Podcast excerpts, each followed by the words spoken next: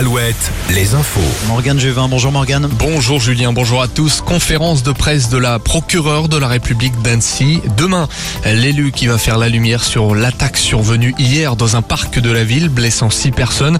Parmi ces personnes, cinq sont toujours hospitalisées, dont quatre enfants. Un rassemblement citoyen aura lieu dimanche matin à 11h.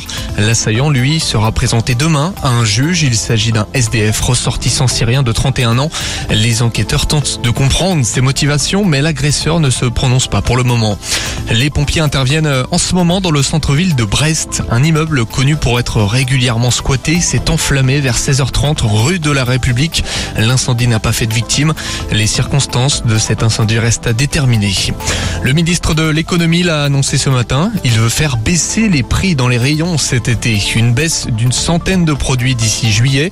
Bruno Le Maire estime que les prix de gros ont baissé sur les marchés pour la viande, l'huile ou encore les pâtes. Il faut donc que les industriels jouent le jeu d'après l'élu. Rappelons qu'en mai dernier, les prix des produits alimentaires ont bondi de 14,1% par rapport à mai 2022. On passe au sport. Victoire de Novak Djokovic à Roland Eh Garros. oui, Julien, le Serbe vient de battre le numéro 1 mondial Carlos Alcaraz en demi-finale. Victoire en 3-7 face à un Espagnol blessé par une crampe.